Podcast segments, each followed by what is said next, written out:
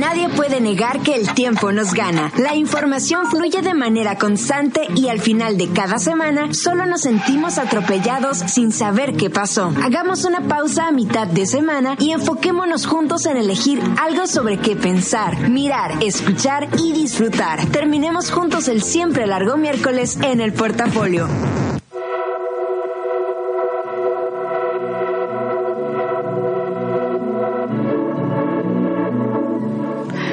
Buenas noches. ¿Y qué creen? A este año únicamente le quedan 90 días para terminarse, así, 90 días. Y de repente sigue haciendo calor. Hoy salí y dije, ¿dónde está mi aire? Yo que el otro día ya saqué las sudaderas, porque claro, como muchacha cachanilla que soy, al primer aire yo ya estoy sacando chamarras y todo lo que se pueda. Y nada, ¿no? Y estuve checando la temperatura y no es que yo quiera ser ave de amaragüero, pero los próximos días van a estar hasta 37. Así que se va a tardar un poco, pero al año nada más le quedan 90 días. Y es como, yo no sé ustedes, pero yo siento que en septiembre cuando empieza el el party del 16 de septiembre, como que a partir de ahí todo se corre, todo se vaya, todo el mundo está ocupado.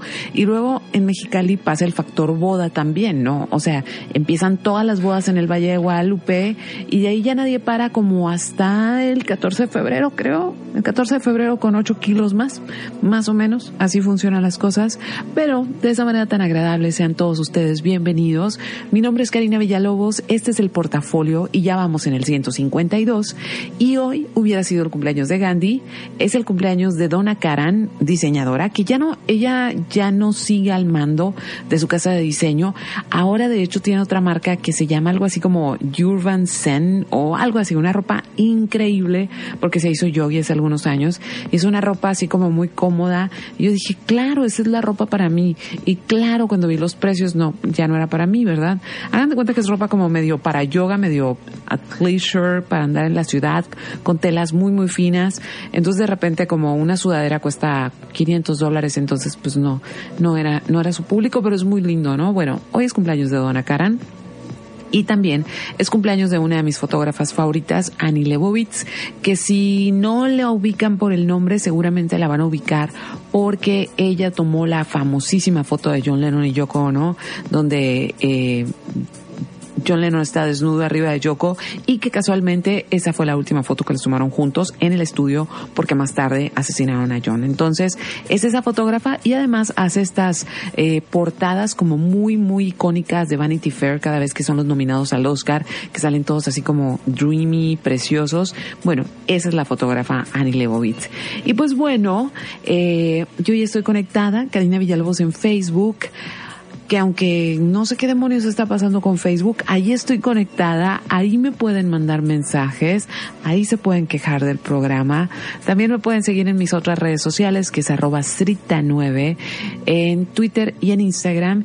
Y en carinavillalobos.com es mi página para que ustedes después ahí, si no alcanzan a escuchar esta noche todo el programa, lo puedan escuchar de esa manera porque ahí subo los podcasts. Y ahora, eh, vamos a empezar por, este, pues vamos a empezar con música. Y les puse hace rato en, en mi Twitter y en Face de qué se iba a tratar el programa. Y, y les pido una disculpa si escuchan que hablo medio mal, pero va. La semana pasada fui al cine el viernes o el jueves, uno de esos días. Y me estaba comiendo unas palomitas y me mordí tan, tan fuerte la lengua, tan fuerte la lengua, tan fuerte la lengua, que traigo una ampolla en la lengua de, y, y tuve que contenerme para no gritar, de verdad. O sea, fue una cosa terrible. Lo logré, pero traigo así como, mm, ya saben, así, e, y en la punta, en la punta de la lengua, entonces de repente hablo medio tonto. Así que si me escuchan medio atarantada, no es por nada, ninguna sustancia, ni cansancio, cansada sí estoy, pero es porque traigo la lengua de tonta, porque me mordí por estar comiendo palomitas. Entonces, vamos a empezar con algo de música y este programa va a estar localizado en el año 1968. ¿Por qué? Porque hoy es 2 de octubre y ya saben, 2 de octubre no se olvida todas esas cosas. Y no es un tema que haya hablado antes. Bueno, ha hablado ese año, no ha hablado el 2 de octubre, y no porque no lo pueda hablar ni no quiera, sino que es un tema tan, yo creo que tan complicado en este país como hablar de religión, porque hay muchas posturas al respecto a pesar de que pasó hace tanto tiempo, y a nadie le das gusto, ¿no? Hay gente que dice, no, pero debiste decir más que esto, que los muchachos, y otra gente, no, los revoltosos, o sea, Sí, es, es interesantísimo que ya pasaron 51 años y las opiniones siguen siendo tan, tan fuertes, pero lo que no debemos perder de vista es que sí determinó una manera en que el poder y la población se empezaron a llevar en este país. Entonces, hoy vamos a hacer un recorrido por 1968, no únicamente en México, sino lo importante que es ese año para la historia de este, pues de de este planeta o más bien de esta generación de gente que habitamos en este planeta. Así que todo lo que vamos a escuchar hoy, absolutamente todo, es música de 1968 y vamos a, y no crean que vamos a escuchar a los Doors, lo siento, no va a ser así. Y, y no es, de hecho los Doors estaban sonando muchísimo en el 68, pero no quise que el programa fuera las canciones clásicas que escuchamos siempre cuando escuchamos música de los 60 así que traté de indagar un poquito qué estaba pegando en el mundo y vamos a empezar con una rola que yo no había escuchado jamás y era un éxito popero francés, la canción se llama La bicicleta y es de alguien con nombre Yves Montand. Así que de esa manera empieza el portafolio y espero que les guste. Escríbanme si quieren contarme algo.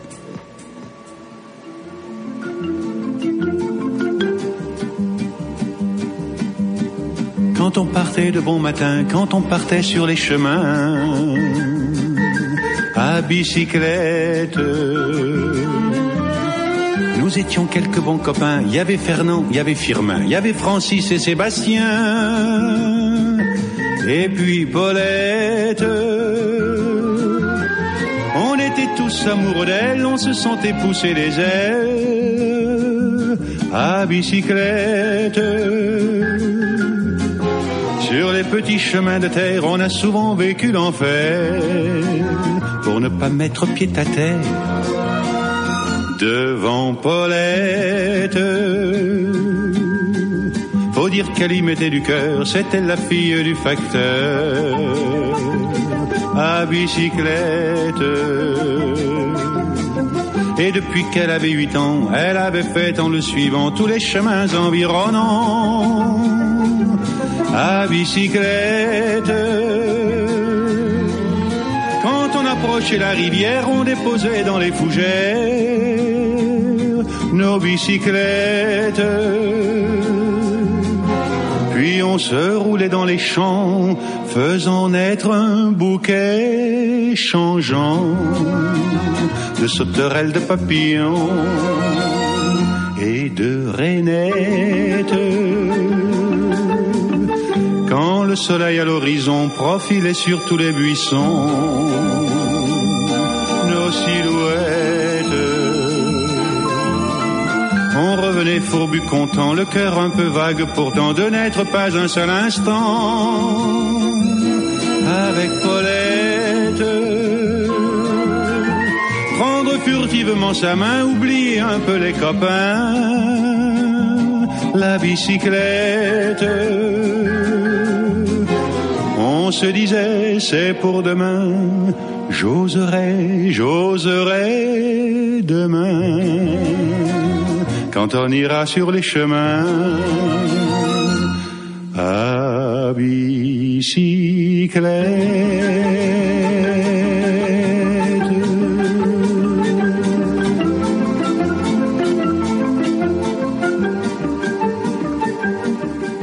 ¡Ey, ey! ¿Ya tengo tu atención? Ahora escucha. Sí, empezamos muy franceses el día de hoy. Y eso que estaban escuchando se llama La bicicleta de Yves Montag. Y fue uno de los éxitos que estuvieron sonando en Francia en 1968 porque le vamos a dedicar a ese año el programa del día de hoy. Así que para quejas, sugerencias y demás, Karina Villalobos en Facebook, mi fanpage, ahí le pueden dar like que les van a llegar las notificaciones. Disculpen mi lengua, de verdad, estoy sufriendo. Este, pero ahí les van a llegar las notificaciones si le, si le dan like en Facebook de todas las cosas que publico en la página y novedades y todas, todas esas cosillas. Y bueno, como les decía, eh, hablar de 1968 eh, hoy, paréntesis, me pongo nuevamente el traje de maestra de historia pero hablar del 68 siempre es un tema complicado, es un año histórico por donde se vea, más allá del 2 de octubre en México.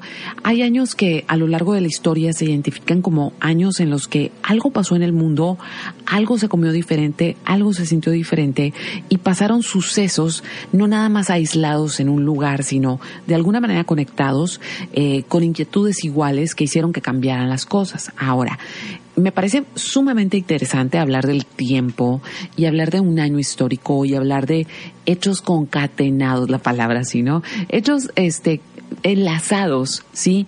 Que acontecieron a lo largo del mundo, porque estamos hablando de un mundo donde no existía la comunicación instantánea como la tenemos ahora, ¿sí? La comunicación era el teléfono, las noticias eran por periódico y en realidad algunos medios como poder hablar por teléfono era sumamente caro, ¿no? Entonces no era tan inmediato el conocimiento de las cosas, pero sí había como un, eh, un sentido general en el mundo de que las cosas no podían seguir como como habían sido.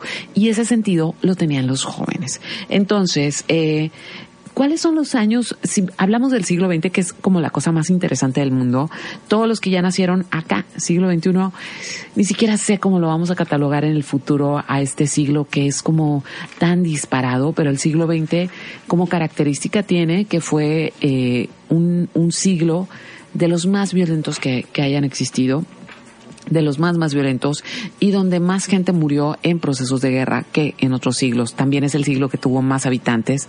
Digo, ahorita ya hay más, ¿no? Pero el siglo que, donde explotó prácticamente la demografía. ¿Por qué? Porque aparecieron también muchas medicinas y pues la gente ya no se moría de cualquier cosa, ¿no? Pero bueno, ¿cuáles son los años que son como históricamente del siglo XX interesantes?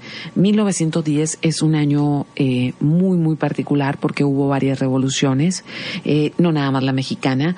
1934 porque fue el año en que empieza la Primera Guerra Mundial. 1939 porque es la Segunda Guerra.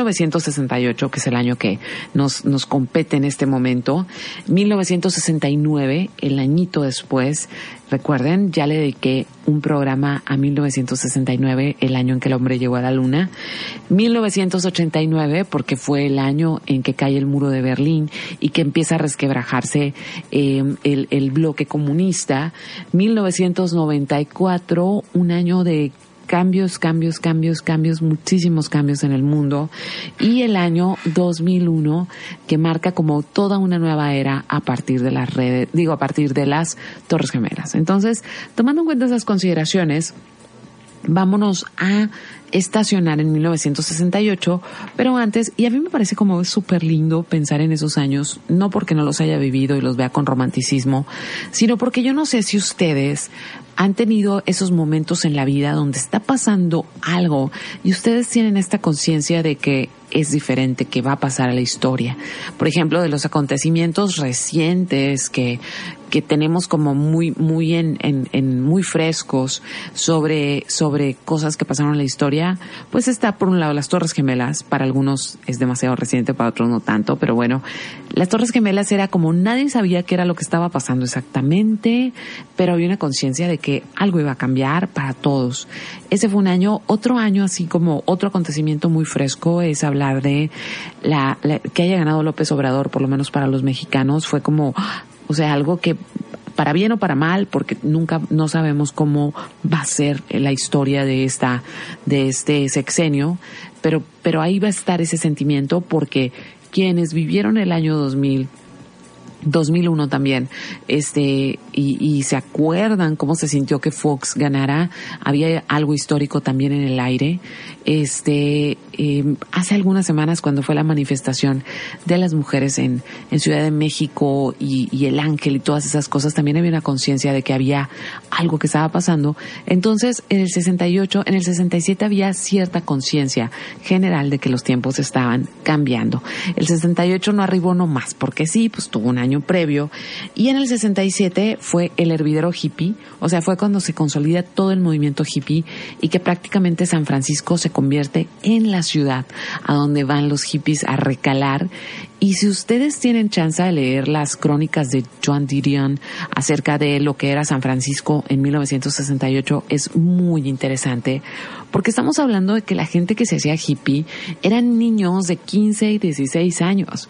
No era así como el señor que vivía en el sótano de la mamá y se fue hediondillo a vivir a San Francisco, sino que eran niños muy jóvenes. Recuerden que antes la gente se casaba a los 18, muy, muy jóvenes y que tenían miedo de dos cosas que los mandaran a Vietnam porque era muy probable su destino de Vietnam y que allá murieran o que regresaran mutilados o que se casaran y que tuvieran que apostar por lo de la familia, ¿no? Por esto rollo de casita, carro, trabajo, este, no sé, perro y ya, morir, ¿no? Que es lo siguiente, bueno, después de varios hijos.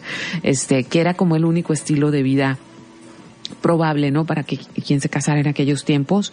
Entonces, también 1967 fue el año de la muerte del Che Guevara, que ya era un icono y que en todas las manifestaciones que se hacían en el 67 y en el 68, prácticamente la figura del Che, la foto que conocemos, la más popular de la historia, pues prácticamente este, ya estaba, ¿no? Como estandarte juvenil. Eh, en 1968, eh, las cosas empezaron a, poner como bien entretenidas allá por allá por enero, o sea, en enero prácticamente de ese año las cosas ya se pusieron interesantes. Y yo no sé si ustedes por ahí recuerdan que hubo un país que se llamó Checoslovaquia, ya no existe, se separaron ahí las etnias y tienen otros nombres, pero en 1968 empezaron a haber protestas de la gente joven. En ese tiempo Checoslovaquia estaba eh, controlado por la URSS y pues los, los, los praguenses, no sé si se dice así la verdad, querían como un gobierno comunista pero más humano porque el comunismo había terminado siendo muy dictatorial, muy tieso y pues querían otro tipo más inclusivo, ¿no? De comunismo y empieza una, una, una revuelta, se cambia de presidente y pues a la URSS no le pareció, invade Checoslovaquia y a partir de ahí empieza la persecución de todos los disidentes, algo muy parecido a lo que aquí en México se llamó la Guerra Sucia, o se le conoce como la Guerra Sucia. Eh, y si ustedes quieren leer un poquito acerca de eso, como pero más en el contexto mm, del día a día, hay una novela muy famosa que se llama eh, que se llama La insoportable levedad del ser de Milan Kundera, que era joven en ese tiempo y que fue uno de los de los intelectuales eh, que estuvieron involucrados en este movimiento y a eso se le llamó la la primavera de Praga. ¿sí? La primavera de Praga fue como el primer levantamiento juvenil acerca de, de, la represión y demás. No terminó bien.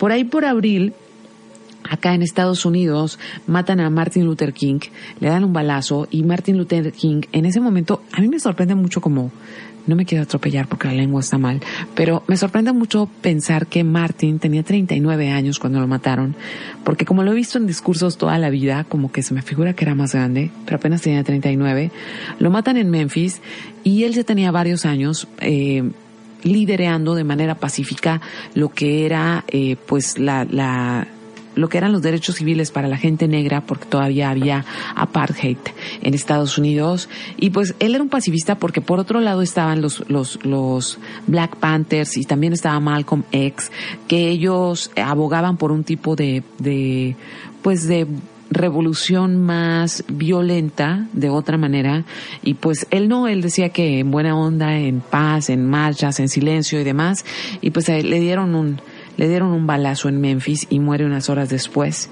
Y también ese mismo año, en mayo, en, allá los franceses, los estudiantes empezaron a poner de modo o sea, empezaron a protestar. Y eso pasó porque empezó a haber una crisis muy, muy grave en Francia. Entonces los universitarios se dieron cuenta que iban a salir de las carreras y que iban a salir a un mundo que no los estaba esperando, que no había dinero ni trabajo para ellos.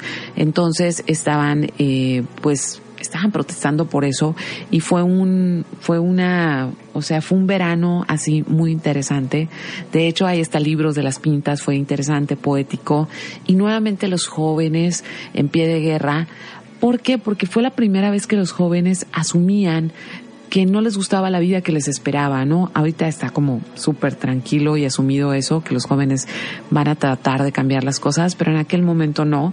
Y sino, o sea, había las partes bonitas de jóvenes tratando de cambiar las cosas y luego había las partes feas, ¿no? Como estas muertes de, este, de Martin Luther King. Y luego en junio, acá en Los Ángeles, matan a, a Robert Kennedy, el hermano de John F. Kennedy. Estaba en campaña, buscaba la presidencia, buscaba la candidatura para la presidencia de Estados Unidos. Lo mata eh, un palestino, Sirhan Sirhan, era su nombre. Y hasta la fecha, pues ya saben, ¿no? Se habla de complot, se habla de mil cosas, pero pues nunca se pudo comprobar nada.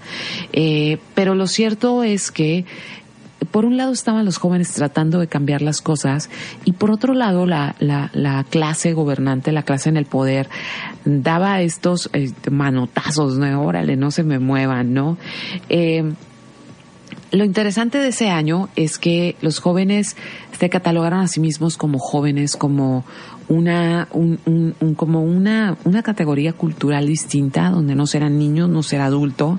Este, por primera vez, y el 68 en París fue muy en ese sentido, se empezó a, a, debatir y a cuestionar que si para lo único que uno podía crecer era para consumir cosas, o sea que si la vida se trataba de pagar recibos y endeudarse, cosa que hasta la vida, hasta este momento trato de resolver en mi cabeza.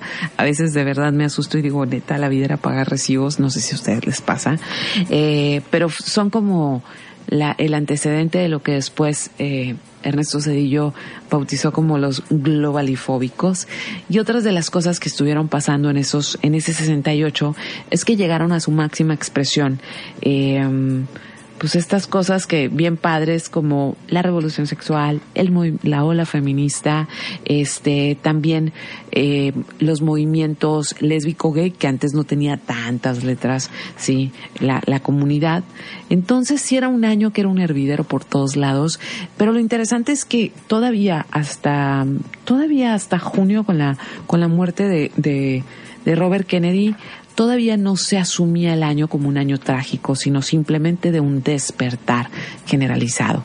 Entonces, voy a seguir contándoles de estas cosas. Si me quieren escribir, estoy en Karina Villalobos en Facebook, Srita9 en Twitter, Srita9 en Instagram. Y lo que vamos a escuchar ahora no ocupa mucha presentación. Es una de esas canciones que han sobrevivido a abuelos, a tíos y a papás. Así que aquí va esto. Estás escuchando el portafolio.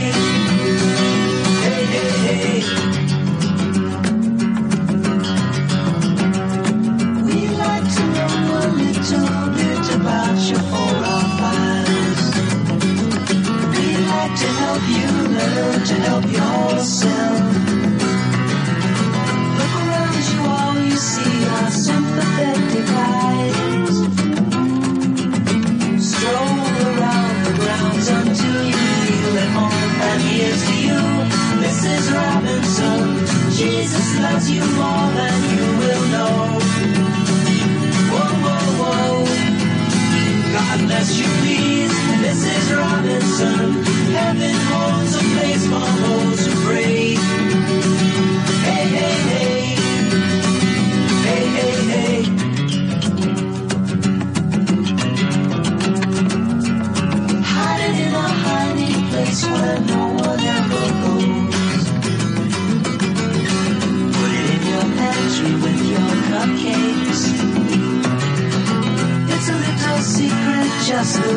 the sons of.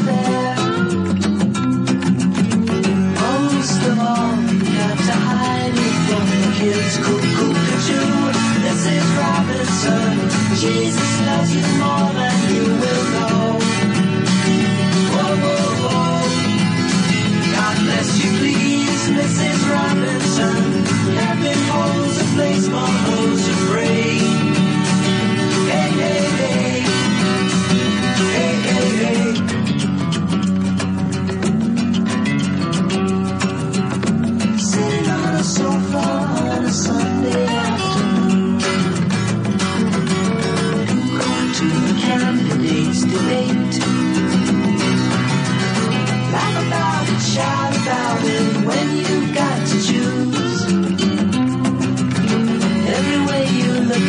that you.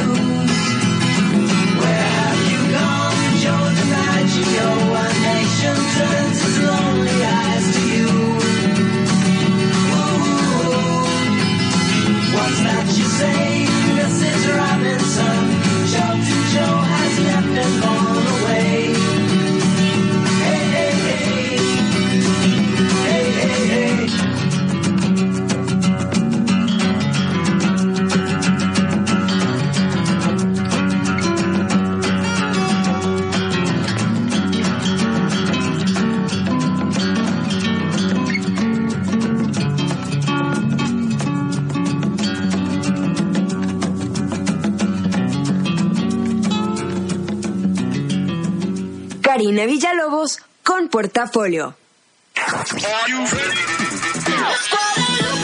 Los 40. 90.7. El 40 al 1. Hola, soy Paulina Valerio. Yo soy Roberto Contreras y juntos hacemos del 40 al 1. Te esperamos cada sábado para disfrutar del conteo con las canciones que tú eliges. Así que no te olvides de votar en los40.com.mx. Escucha del 40 al 1, sábados y domingos, 11 de la mañana, por los 40. El 40 al 1.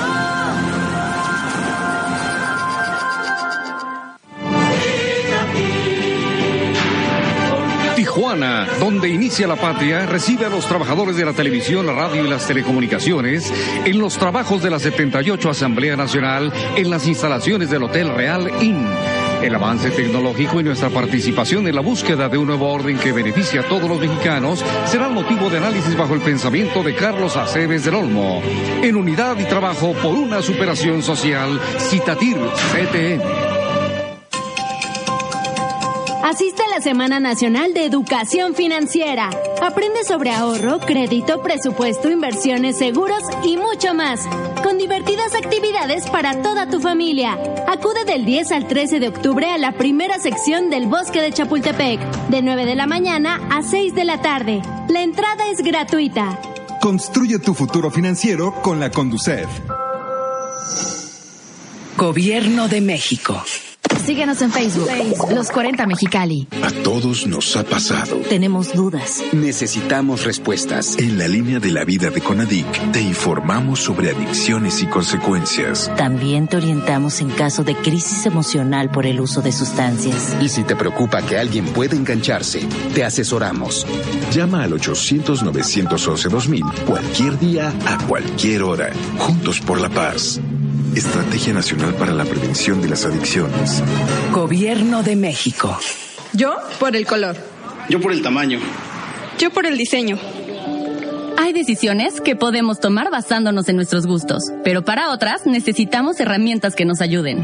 Por eso, el IFT te ofrece el comparador de servicios de telecomunicaciones para que elijas los servicios de telefonía fija, móvil, televisión de paga e internet que mejor se adapten a tus necesidades. Entra a comparador.ift.org.mx. Instituto Federal de Telecomunicaciones. Baja California, sede de la 78 Asamblea General Ordinaria del Consejo Nacional de los Trabajadores de la Televisión y la Radio, integrantes de Citatir. En unidad y trabajo analizaremos nuestro entorno laboral ante las modificaciones a la Ley Federal del Trabajo, contando con el apoyo permanente del líder de nuestra central, Carlos Aceves del Olmo. Inaugurará los trabajos el gobernador del Estado en un marco de mezcla de costumbres e ideologías. Por una superación social, Citatir, CTE. 90.7. Karina Villalobos en Portafolio. Estamos de regreso y estamos haciendo un recuento de 1968 y es un año que si lo visualizamos así como noticias y todo eso, tuvo muchos ups and downs, muy como muy uh, muy contrastados, o sea, muy, muy contrastados. Es, es un año muy emocionante. Y fíjense que hablando de años emocionantes, a mí me pasó algo en el 2001 que cuando pasó, o sea, que cuando yo lo viví, el momento que viví, ahorita se los cuento, me, me quedé muy pasmada y me quedé como mirando todo alrededor y quería acordarme de absolutamente todo lo que estaba pasando y cómo se veían las cosas, porque dije, esto es un cambio, ¿sí? Y ese, ese cambio, les voy a decir la fecha exactamente porque la busqué. Y yo fui a un concierto el 19 de junio del 2001 en El Rey, en Los Ángeles de un grupo de composición contemporánea electrónica que se llama Autecre. Y pues fui a verlos, ¿no? Yo ya los había visto en el primer Coachella Festival, los había visto y me, me, me, me convertí a ellos. Y después tuve la oportunidad, pero el set del Coachella pues había sido como de 40 minutos. Y yo creo que habíamos estado unos 50, 50 personas ahí. Y, y después voy al Reino a verlos.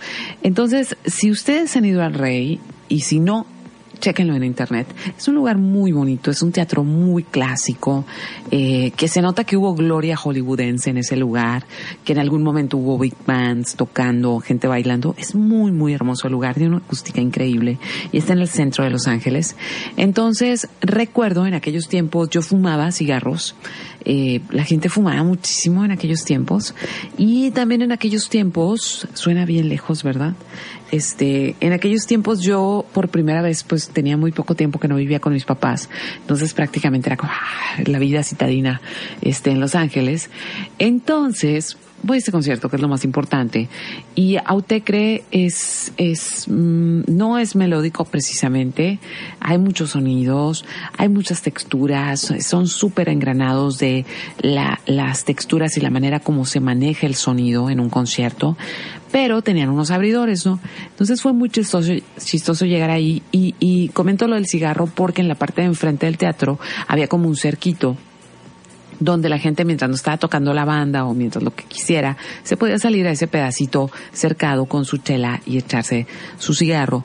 Entonces me acuerdo que salimos a fumar y había, me fijé mucho en la gente porque prácticamente Autecre pues no es un grupo de de punchis punchis ni nada por el estilo, ni raivero ni nada. Entonces me di cuenta como que toda la gente iba de negro, que, que el común denominador era como gente vestida de negro, pero no negro panquillo, más bien negro elegante pero combinado, así como, o sea, sí había como cosas eh, llamativas como aretes, como colores de otros pelo, de, de colores de pelo diferente, pero no había como, nadie andaba fachoso, vaya, o sea, nadie andaba fachoso, o incluso había gente así como muy nerd, pero completamente con el look de, de, de, este, de, se me olvidó el nombre, pero bueno, completamente el look de, de nerdo, así de que trabaja en Silicon Valley, de ya saben, cuello de tortuga, lentitos y todas estas cosas.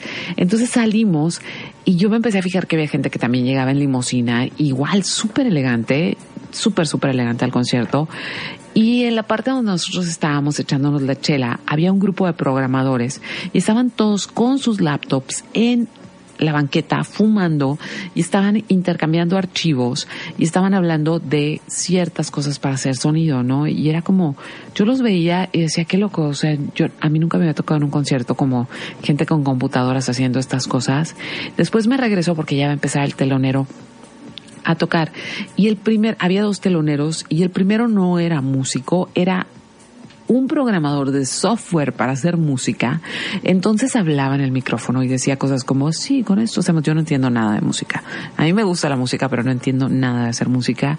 Entonces la gente ¡ah! le aplaudía cuando decía las cosas que hacía este programa, estas secuencias y demás.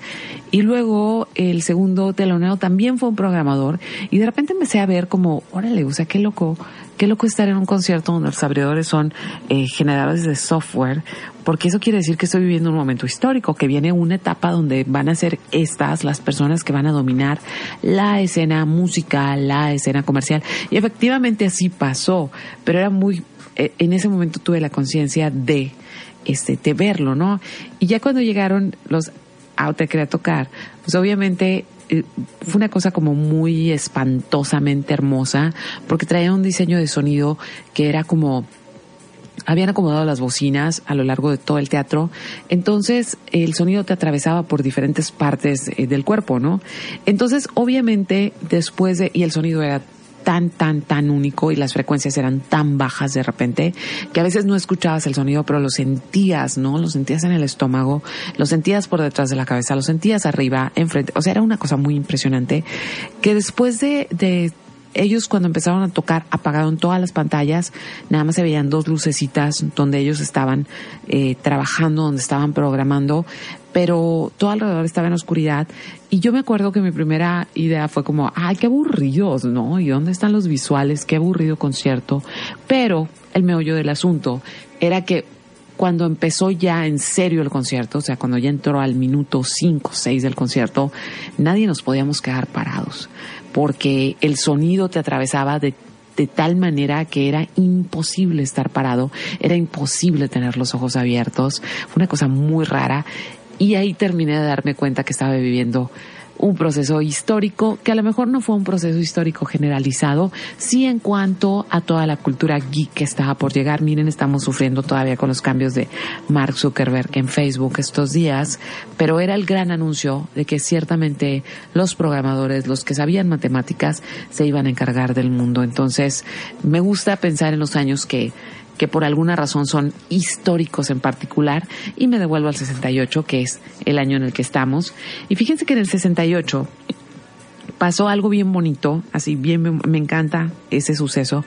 De hecho, en las camisetas que hicimos de Muchacha Cachanilla para esta temporada, que hoy terminó esa venta, pusimos en una de las fotos dice, en una de las camisetas tiene una foto y están las muchachas manifestándose y dice respondona, que respondona no es lo mismo que contestona, ¿eh? Respondona es alguien que habla, pero también que responde por los demás. Entonces, esa fotografía fue en el Miss América de 1968, un grupo de mujeres fueron a manifestarse eh, y se manifestaron por cosas pues por cosas que les molestaban en aquel momento.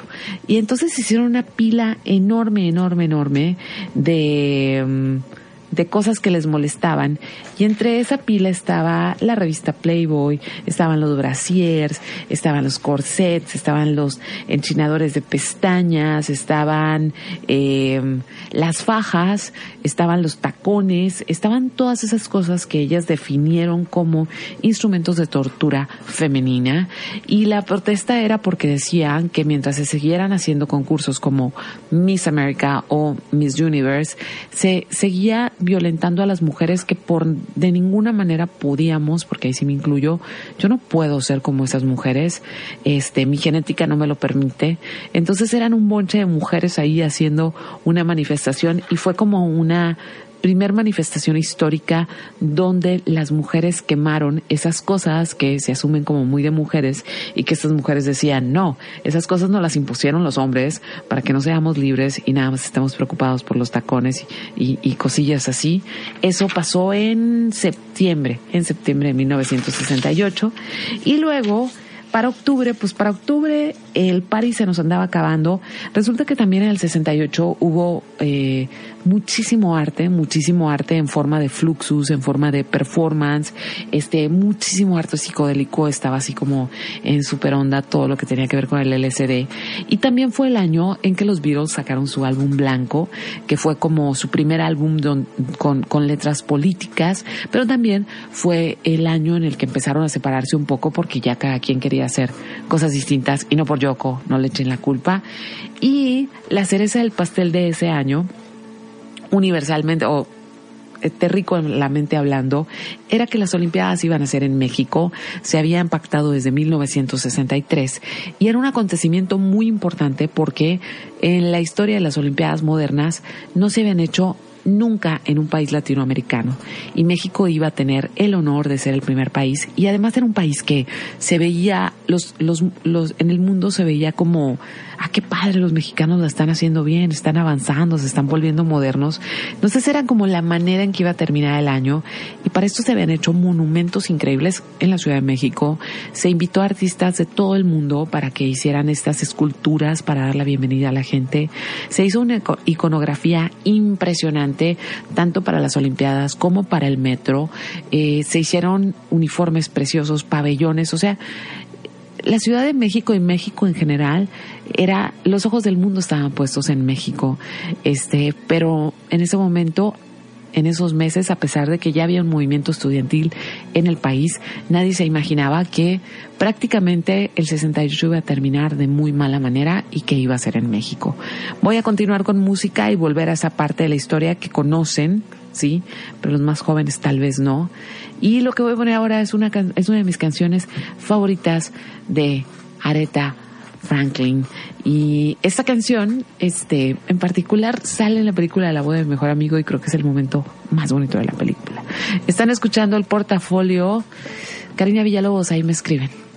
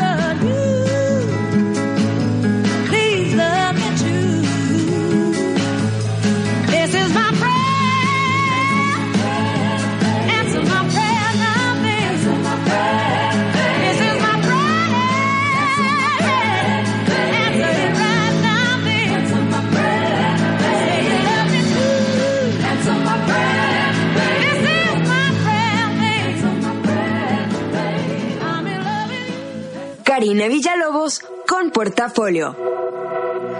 Y fíjense que ya son las 10:45, qué rapidez de programa. Eh, espero que les esté gustando. Ya saben, me encanta siempre que me escriban porque yo sé que hasta ahora mucha gente obviamente no va a agarrar el teléfono y me va a mandar un mensaje y a veces creo que estoy aquí como sola, bueno, no, con Armando que está en los controles, que estoy aquí como encerrada en una cabina, nada más hablando para mí y me emociono mucho cuando me doy cuenta que no es así.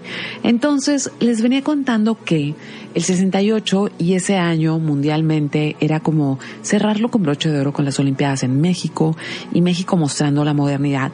Y miren, no me voy a brincar, me voy a brincar un pedazo, que es el pedazo que hoy se está conmemorando, que es el 2 de octubre.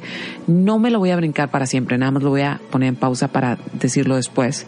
Pero independientemente de esos sucesos, hay algo bien interesante que sí pasaron cosas eh, durante la Olimpiada que se quedaron para la historia así para siempre.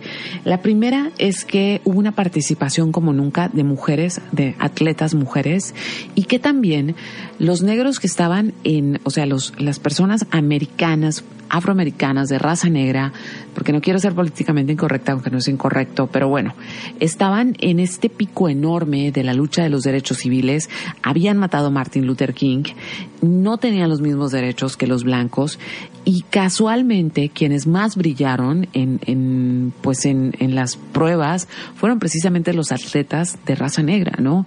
Entonces era súper interesante y súper incongruente que por un lado sí tuvieran todo para representar a su país y llevarse la gloria, pero que regresando a su país no tuvieran los mismos derechos que otros que no habían ganado medallas, ¿no?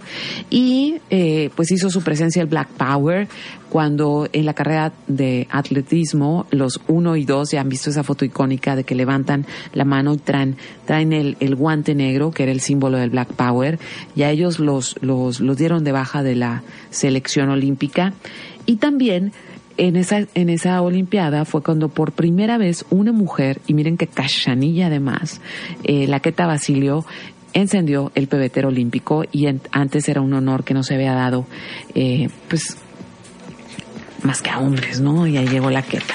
Entonces sí hubo como unas cuestiones históricas, pero el problema había pasado unos días antes y es que las Olimpiadas fueron el 12 de octubre, 10 días antes, 10 días después de la matanza del 2 de octubre y el movimiento estudiantil había empezado por ahí por el verano y había empezado con una pelea, con una pelea entre dos vocacionales, o sea, algo que no debió pasar de ahí.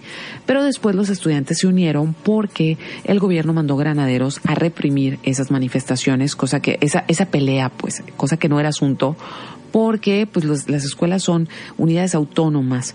Entonces ahí los, los estudiantes empezaron a unirse, pero pues agarró viada, el 68 ya traía cuerda, agarró viada y lo digo en buena onda, o sea, en buena manera, y empezaron a decir que a pesar de que queríamos mostrar al mundo la imagen de un país moderno, en realidad no lo éramos, que no había una verdadera democracia, que no había libertades políticas y civiles, eh, que no había igualdad entre hombres y mujeres y que no había igualdad entre las clases sociales y como así para poner de, para terminar de, de protestar por algo, querían que renunciara el PRI porque pues no había democracia. Fíjense qué interesante porque todas estas cosas siguen siendo cosas que nos preocupan, ¿no?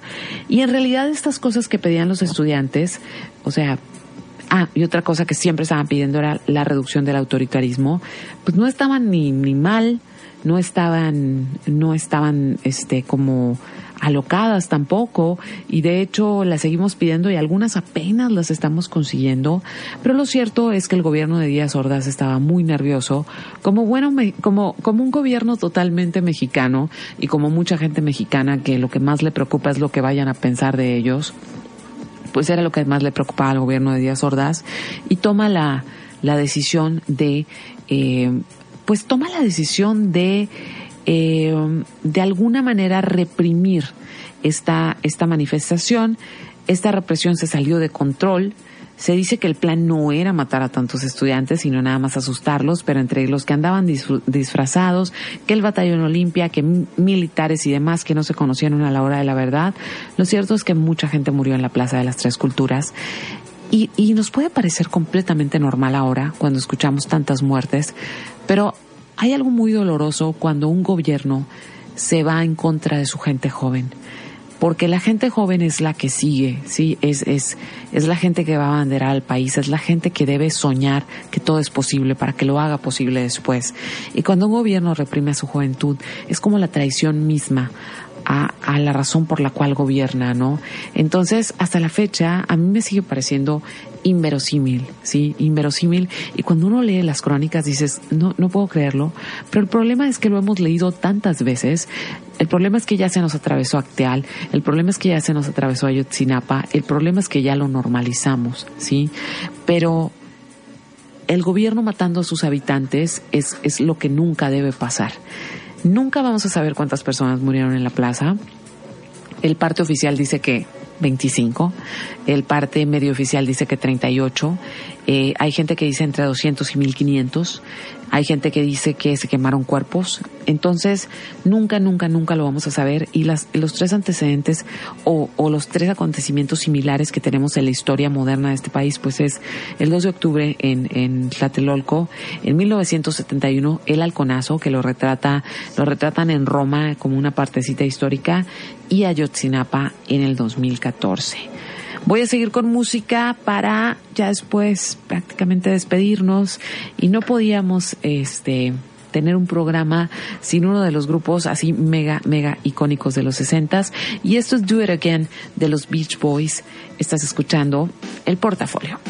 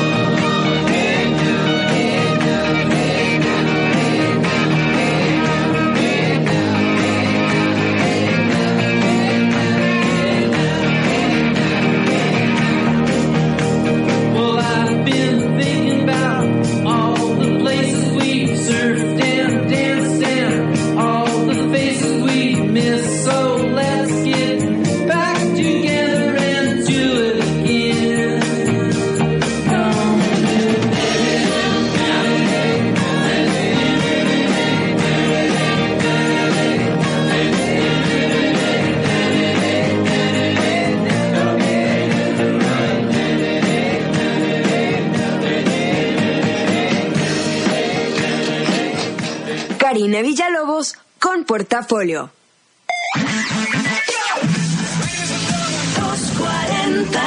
90.7. Tijuana, donde inicia la patria, recibe a los trabajadores de la televisión, la radio y las telecomunicaciones en los trabajos de la 78 Asamblea Nacional en las instalaciones del Hotel Real Inn.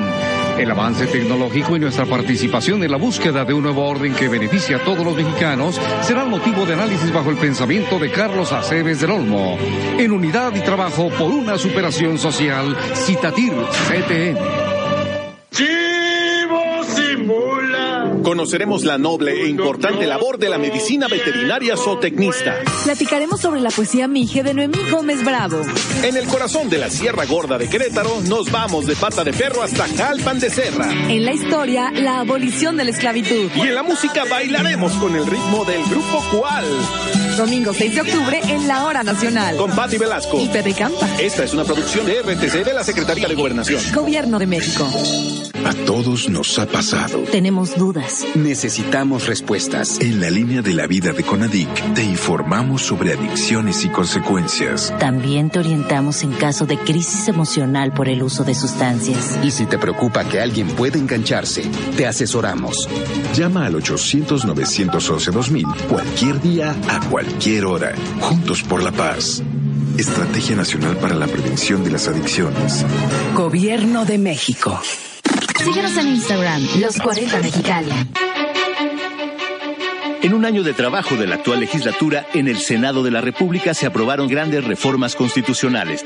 Estos cambios mejorarán tu vida en aspectos de educación, Salud, paridad de género seguridad social. y seguridad pública. Como parte de ello se creó la Guardia Nacional. Así, refrendamos nuestro compromiso de servir. Senado de la República. Cercanía y resultados. Baja California, sede de la 78 octava Asamblea General Ordinaria del Consejo Nacional de los Trabajadores de la Televisión y la Radio, integrantes de Citatir. En unidad y trabajo analizaremos nuestro entorno laboral ante las modificaciones a la Ley Federal del Trabajo, contando con el apoyo permanente del líder de nuestra central, Carlos Aceves del Olmo. Inaugurará los trabajos el gobernador del Estado en un marco de mezcla de costumbres e ideologías. Por una superación social, Citatir, CTE. Los 40, 90.7. XHMOE FM. 100.000 watts. Los 40, Mexicali. 90.7. Karina Villalobos en portafolio.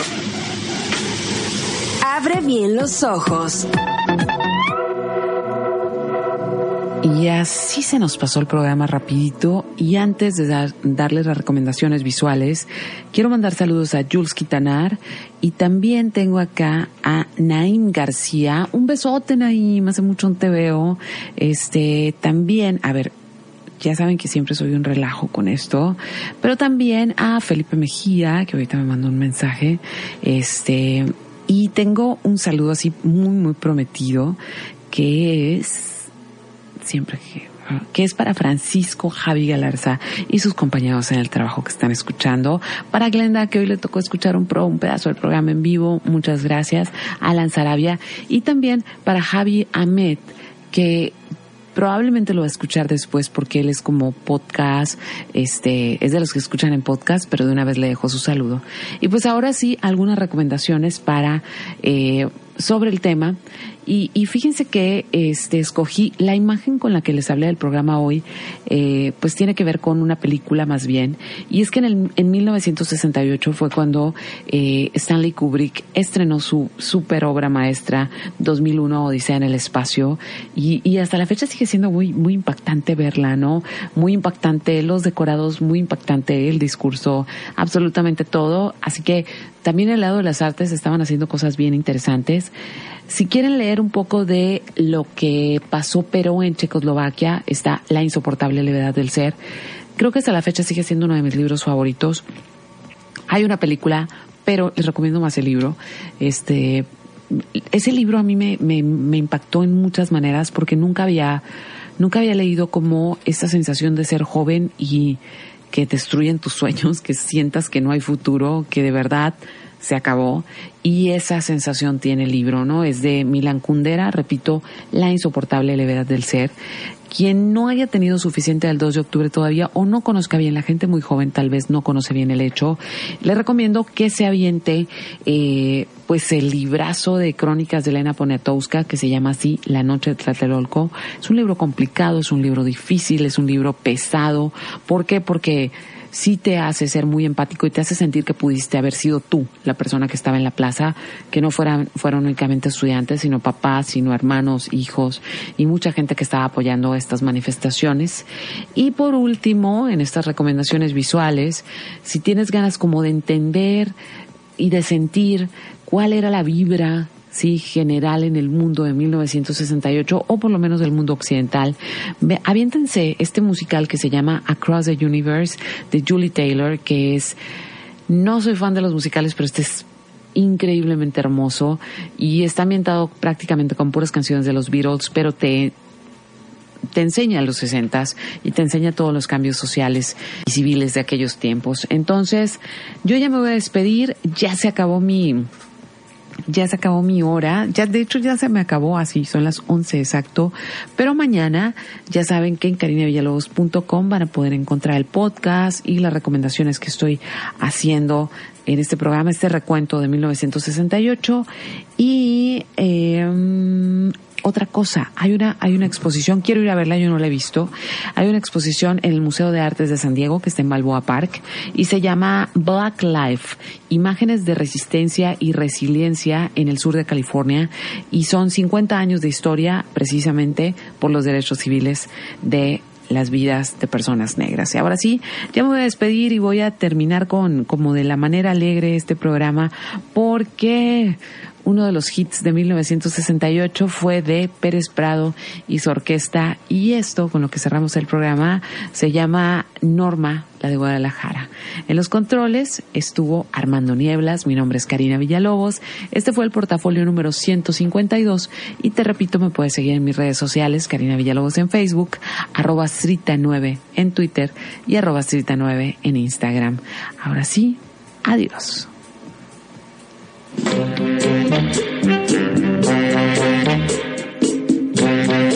you.